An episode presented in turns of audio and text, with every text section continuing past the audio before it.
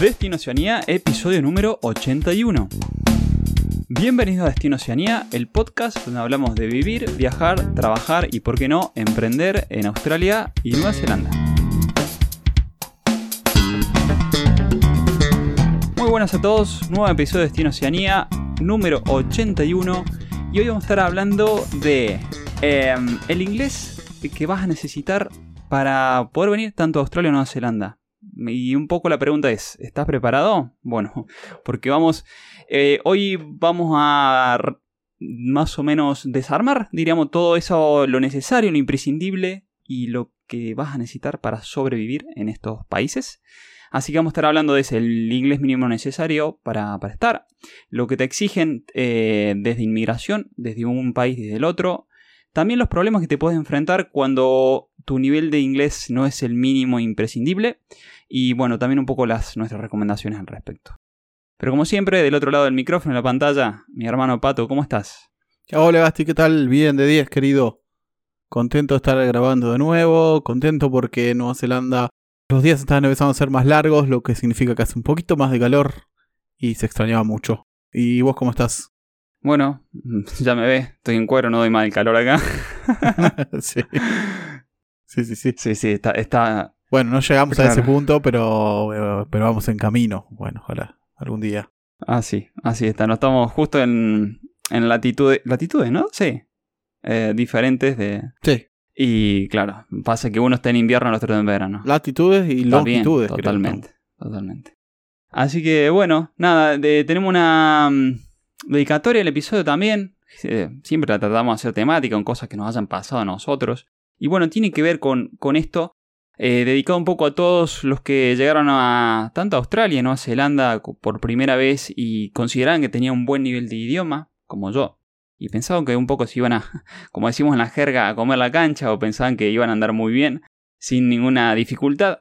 Y después encontraron que la realidad era totalmente diferente. Así que bueno, a todos esos que, como yo, que la sufrieron cuando pensaban que iban a ser las cuestiones un poco más fáciles y, no sé, un poco más eh, amenas, eh, todos ellos eh, dedicados al episodio.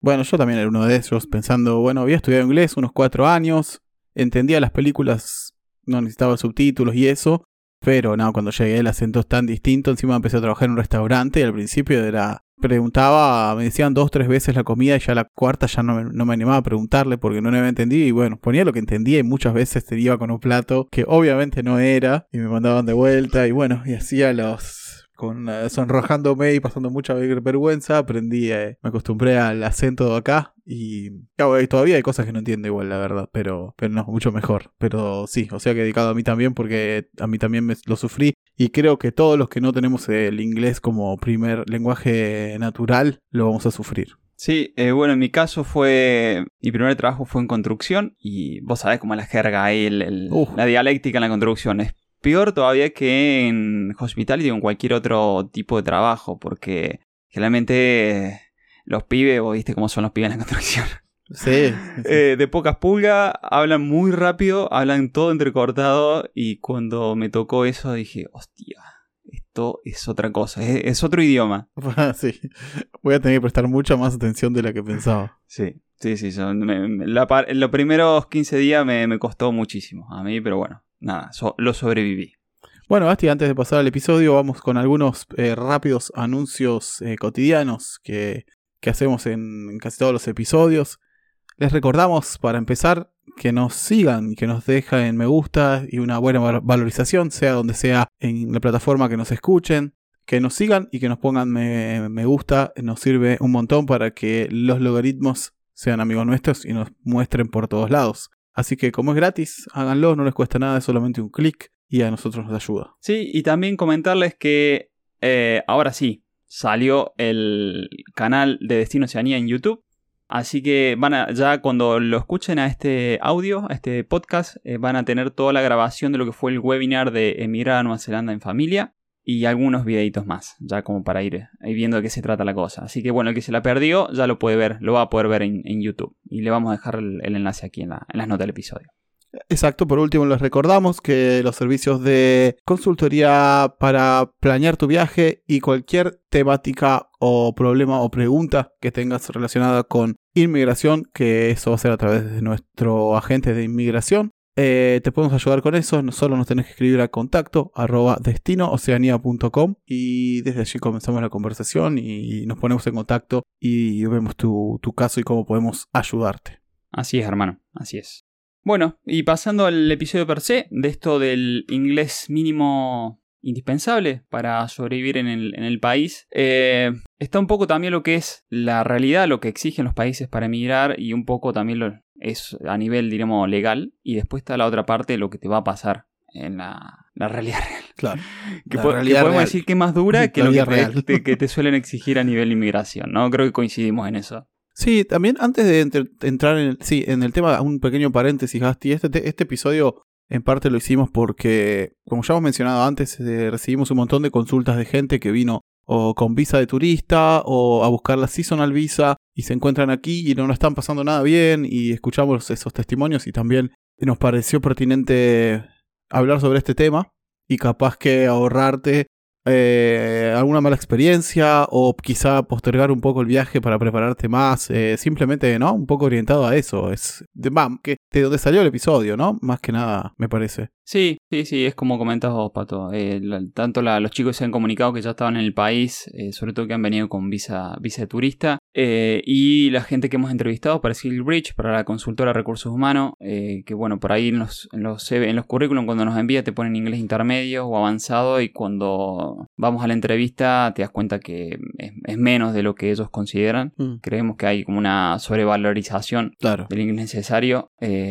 Y bueno, un poco para ayudarlos también en eso, para que sea una experiencia eh, positiva y no frustrante, porque si imagínense, no, si no pudiesen pasar con nosotros una entrevista de trabajo, que mm, entendemos la situación, que hablamos despacito, que tenemos entre todo una pronunciación mucho más suave que es la que el australiano la sí, que hablamos mal, digamos. Sí, sí, o tenemos formación, qué sé yo, yo creo que los dos nos hemos formado un poco con la escuela británica, que es, es como música clásica comparado con el inglés, que, inglés kiwi o el inglés australiano. Que sería, no sé, heavy metal. totalmente. Eh, eh, sí, o country podría ser. Sí. Entonces, bueno, sí. Bueno, sí, mm. em, podemos escuchar algunos ejemplos de, de, inglés australiano e inglés neozelandés para que tengan una idea de con lo que se van a encontrar eh, yo he escuchado casos peores de los que vamos a escuchar, o sea que se entendían menos, pero nada, para que tengan una idea, ¿te parece, Gasti? Dale, dale, dale. ¿Te parece ahora o lo quería dejar para después? ¿Qué opinas? No, no, dale, dale ahora, así como una introducción. Dale, dale, para. Ahí lo pongo justo donde arranca. Bueno, ahora lo primero que vamos a escuchar es eh, un australiano. Hey, oh, look fantastic. Take us through how this all unfolded, T. Uh, to be honest, it was just like a normal day. Just driving here to the coast to drop off their magazines. Mm. And then I seen like uh, the lady in the medical center. She was waving up. So I was like, hello. and then um, I didn't know what she was waving at, to be honest. Yeah. But then I jumped out the truck and then um, she was like, "There's two guys next door in the pharmacy robbing it," and I was like, "Like right now." And then she's like, "Yeah, right now." And so I was like, "Oh, wait there then, and I'll go over and check it out." So I just walked over, stood in front of the door, and then I looked down and I seen them, and I was like, "Mate, what are, what are you up to?" Yeah. And then they just looked at me, turned, turned around, looked at me, and then they started walking towards me. At that time, I didn't know whether they had knives or anything, so I sort of Pero me, me, colgué, a, me colgué a estudiar. ¿Qué, qué, manera Me colgué a escuchar la historia, por eso. Sí. Eh, qué manera de cortas palabras. Los venía escuchando y digo, joder. Usan, recordan todas las palabras y algo. Bueno, creo que pasa mucho en, Nueva Zelanda también, ¿no? Esto que recorten las palabras y la pronuncien como el recorte, ¿no? Como en su versión original. Totalmente. sí, em, sí. Eso y un montón de cosas más también. O, le ponen apodos a algunas, algunos lugares. Por ejemplo, a McDonald's le dicen Macas. Tienen cosas que hasta que las aprendés, viste, no, no, no, no entendés muy bien de qué se trata. Sí, sí, o la, o la tenés que sacar por contexto, pero Así claro, el- el- tu cerebro va procesando a mil por hora. Imagínate, primero entenderlos y después diciendo, bueno, ¿y de qué me está hablando? Claro. bueno, ahí les voy a poner un ejemplo de, de una inglés kiwi. A ver. Tell me, tell me what happened tonight. Uh, I was just sitting at home having some thoughts, and then the police come up, knocked on my door, told me that I have to evacuate just because they reckon it's a bomb threat around the place. And I just tripped out, and I was like, oh shit, must be just happening overseas or something. But yeah, I just packed up my stuff and left. But it looks pretty serious. There's heaps of cops here and there. Reckon they're bringing the bomb squad in. But yeah, no, pretty trippy stuff, eh? Madre mía. Bueno, sí, ese es un, un ejemplo. Es muy, muy. Me, me encanta la, el tono de voz de. es- él era Mauri, Sí. el que estaba haciendo hablando segundo. Es como cálida, ¿viste? La voz Mauri. Se siente como cálida. Sí, sí, tiene como un, un rhythm, una... ¿Cómo te diría? Sí, es como dijiste, vos, música, música country. Sí, sí, este me da más. Como el, como el tierra, la tierra, no sé, como más. eh, no Sí. sé cómo explicarlo. Sí, sí. Bueno, eh, ahí se van con dos ejemplos de la, de la- esto sí, realidad real de lo que pasa y de, de lo que se van a tener que enfrentar en cualquiera de los dos países. Sí. Eh, es un poco, eh, sobre todo para los que estamos, cuando vas por primera vez, que estás, me imagino, estás migrando de un país hispanoparlante a un inglés, eh, cuesta, porque es, es esto 24/7. Y cuanto más preparado vayas, obviamente, mejor, como siempre comentamos en el, en el podcast. ¿Qué otros problemas pueden surgir, Gasti, de, de esto, ¿no? De tener un, un mal inglés que, que se te ocurra. Bueno, pf, yendo a lo más básico, eh, si no, obviamente todo el, que está migrando está pensando ir a trabajar, ¿no? y va a tener que pasar a una entrevista por teléfono, por videollamada o cara a cara, que puede ser aún más duro, eh, tratando de entender lo que te están diciendo y que tú te puedas hacer entender. Y, y, eso puede ser muy frustrante. Nosotros el- le hemos- le- ya muchos de los... No, no muchos, a ver. Una parte de los que hemos entrevistado eh, le hemos dicho que no. Al menos con nosotros no pasaba el filtro. Que ellos podían buscar tranquilamente sponsor.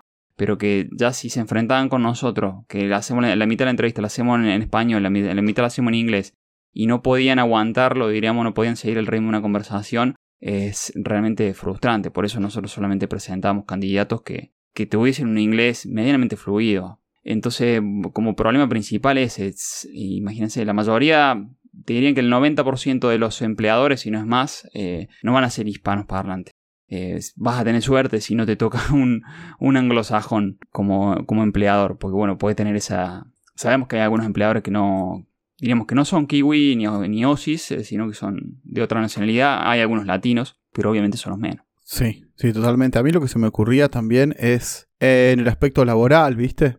Ponerle que venís con la Working Holiday, digamos, que es, un- que es una visa abierta de trabajo, ¿no? Mm, Eh, también te limita, ¿viste? El tema de cuán alto vas a llegar o cuánto vas a avanzar sin, sin tener el idioma y sin hablarlo bien. ¿Viste? Como que es como que siempre vas a terminar haciendo tra- eh, trabajos físicos. O es muy probable que termines haciendo tra- los trabajos físicos o que tengas un techo por no, por no poder entender el, el- el lenguaje, ¿viste? Aunque tengas toda la capacidad. Eh, y nada, ¿viste? Y pasa el tiempo y es caro vivir acá, como hablamos en otras ocasiones, y te empieza a comer el bolsillo, ¿viste? Y eso también puede hacer que un viaje que si hubieses tenido un poco más de preparación hubiese estado buenísimo, termina, terminas pasándola mal o frustrándote o queriéndote volver, simplemente, va, no simplemente, por este tema de no poder eh, integrarte y no poder eh, comunicarte y relacionarte básicamente, si no tenés un mínimo de idioma inglés. Exacto, tal cual, eh, tal cual. Y, y- y vemos encima que se repite mucho el, el hecho de via- primero viajar como turista con una visa que encima no es habilitante y segundo exponerse eh, a con una visa sin habilitación eh, y por ahí la mayoría de las veces vemos que el inglés es muy básico. Imagínense la, la dificultad con la que se encuentran, ¿no? Entonces, como comenta Pato, realmente se termina, en muchos casos termina eh, volviendo una experiencia frustrante. Eh, claro, la mayoría de las veces que, no sé si seguramente se han metido en los grupos de Facebook a ver estas cosas, el- la mayoría siempre cuentan, las- nadie quiere contar las pérdidas, todo el mundo te cuenta las ganadas, ¿no? Mm. Entonces son los casos que menos se conoce, pero realmente nosotros al menos como empleadores reclutadores o al tener una empresa de reclutamiento que nos caen permanentemente estos casos, lo, lo vemos y realmente, el- bueno, no está bueno. Claro que no. Y no está bueno. Claro que no. Y eso, eso a nivel, diríamos, de, lo- de las cosas que te puede pasar. Y el problema es que estando allá, el, el costo de vida es alto, te vas a empezar a comer los ahorros, los... eh, yo me acuerdo, también me han rechazado en varios empleos porque no... Claro, cuando yo me fui de, de trabajar de construction hospitality requería no solamente la cuestión técnica de saber hacer, por ejemplo, café de barista, sino que mi nivel de inglés fuera más alto todavía. Estaba en un inglés bien, muy fluido. Claro. Claro, pues estás Claro, porque estás en permanente eh, comunicación con, con gente. Claro. Y en un ambiente que a veces tenés que ir rápido, ¿viste? No puedes estar preguntando mil veces. No, olvídate, olvídate. Eh, varios trial me han rechazado, te digo, sí, sí. Varios, varios de esos. Em, técnicamente, o legalmente, más que técnicamente, Australia te exige, bueno, ya para ir para Work and Holiday te exige un, un inglés intermediate, eh, creo que es 4.5, sí, es un intermediate. Claro. Para la mayoría de los países, excepto que pasa mucho que el- al- hay chicos que tienen doble nacionalidad, por ejemplo la italiana, por lo cual no te exigen nada a nivel de inglés, pero bueno, que no te exigen nada en demostración de este tipo de cosas, o sea, te, te la agilizan en la parte de documentación para presentar y traer a Work and Holiday, pero la realidad es que después eh, van al país y les cuesta mucho, eh, Mm. por el simple hecho de no, haber pre- no haberse preparado a nivel idiomático, ¿no? Yo, conozco varios casos de esto también. Eh, que han ido, han usado, por ejemplo, pasa mucho, en los argentinos tengamos doble nacionalidad, como en mi caso, italiano, yo en ese momento todavía no lo había tramitado, lo tramité después, eh, pero bueno, claro, eh, el que va crudo después se enfrenta con esa realidad que les contamos, ¿no? Y bueno, ya lo, ya lo han escuchado en los audios. Y bueno, ahora que planteamos esto, también planteamos, podríamos plantear ideas de cómo ir preparándose, ¿no? Poner ya tenés la Working Holiday asegurada o lo que sea. Y como hemos dicho en otros episodios, en episodios anteriores, obviamente estudiar inglés, eso se, se cae de maduro, lo máximo que puedan, intensivo, en, en Duolingo, cuando ustedes tienen tiempo libre, porque realmente cada segundo que estudien inglés le va a ser más fácil la vida en, en Oceanía, eh, directamente, eso es, es obvio, lo pueden hacer. eh, y otra cosa es si pueden hacerlo con alguien con el acento de aquí, es aún mejor. Yo me acuerdo que antes de venir, Pila, mi novia, estudió con eh, gente, con profesores que australianos, por ejemplo. Y eso ya vino mucho más acostumbrada al acento que yo, por ejemplo. Y a mí me pareció eh, una buena idea. Y sé que, por ejemplo, en Buenos Aires por lo menos hay. Y en otros lugares de Argentina supongo que lo podés, o lo podés hacer inclusive a distancia, lo podés hacer por videollamada. Sí, sí, sí. Y bueno, eh, pueden acortar la curva, ¿no? La curva de aprendizaje, empezar a cortarla y sobre todo en lugares, en su país de origen, que el costo de vida va a ser obviamente más, más bajo eh, que inclusive este, Claro, es verdad que antes de ir a tanto a Australia o Nueva Zelanda, inclusive estando en España, el costo de vida es más bajo que, que allá, en cualquiera de estos dos países. Entonces, todo lo que puedas aprender antes, encima es todo para vos, porque eso no te lo saca nadie. Y, bueno, te reditúa en un montón de cosas, como comentamos. Bueno, y como hemos comentado en algún otro episodio, también está bueno, eh, tanto a nivel, si, si ya puedes empezar a escuchar radio del, del país, de Australia, de Nueva Zelanda, o, eh, o empezar a ver películas, series, lo que sea, para ir eh, cazando un poco el tema del acento, eh, va muy bien. Ayer justamente, creo que se llama Lupe, la chica española que intercambiamos un par de, nos hizo algunas consultas ahí Sí. al mail, y me preguntó qué película puedo ver y me recomiendas, y digo, no, no te recomiendo una, mira, míralas todas, eh, porque el idioma no se aprende en una sola película. Claro. Se necesita much- mucha exposición al, idioma. Le Digo, sacarle los subtítulos, eh, escuchar el idioma original. Si es, es kiwi o es eh, Aussie, mejor. Eh, y bueno, y si no, si está en inglés, bueno, aunque sea eso como mínimo, y todos los días, no un poco, no cada tres días, cada cuatro, todos los días. Eh, yo, por ejemplo, lo- la elección que hice cuando llegué a Australia y me di cuenta que mi, nivel no era suficiente, me fui a vivir con una mujer que era eh, Aussie, australiana, trabajaba eh, al principio en una obra en construcción donde eran todos eh, australianos, cuando me mudé me fui a un, a un café donde eran todos australianos excepto yo, y después me sumé al equipo de fútbol y creo que ahí, ahí la curva de aprendizaje fue más alta todavía, Eh, porque el único extranjero del equipo era yo. Entonces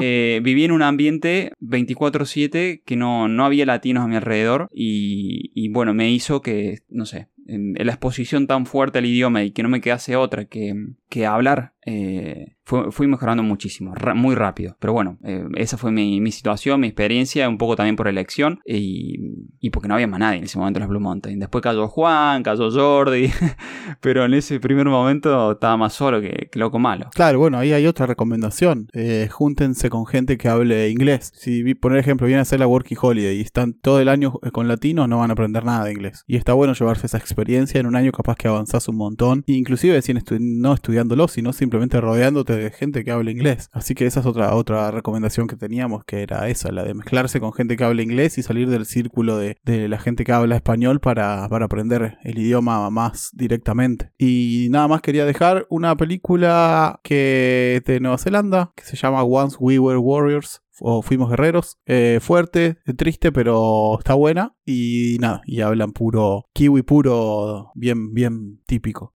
Bueno, la- yo lo voy a ver porque no la vi, así que bueno, gracias por la recomendación. De buena, está buena, está buena. Es fuerte, pero está buena. Vale, vale. Bueno, ya saben que por cualquier consulta o sugerencia nos pueden escribir a contacto arroba destinoceanía.com. Eh, gracias por estar del otro lado, gracias por esos comentarios y esos me gustas en eh, esa valorización en Spotify y en iTunes. También nos pueden escuchar por Google Podcast o por directamente la página web destinoceanía.com. Eh, hermano, será hasta el próximo episodio. Exactamente, Asti. Adiós.